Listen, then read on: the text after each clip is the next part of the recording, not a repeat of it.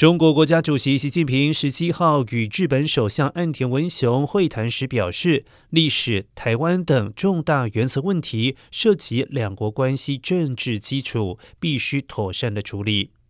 习近平并且指出，中日两国社会制度和国情不同，双方应该互相尊重。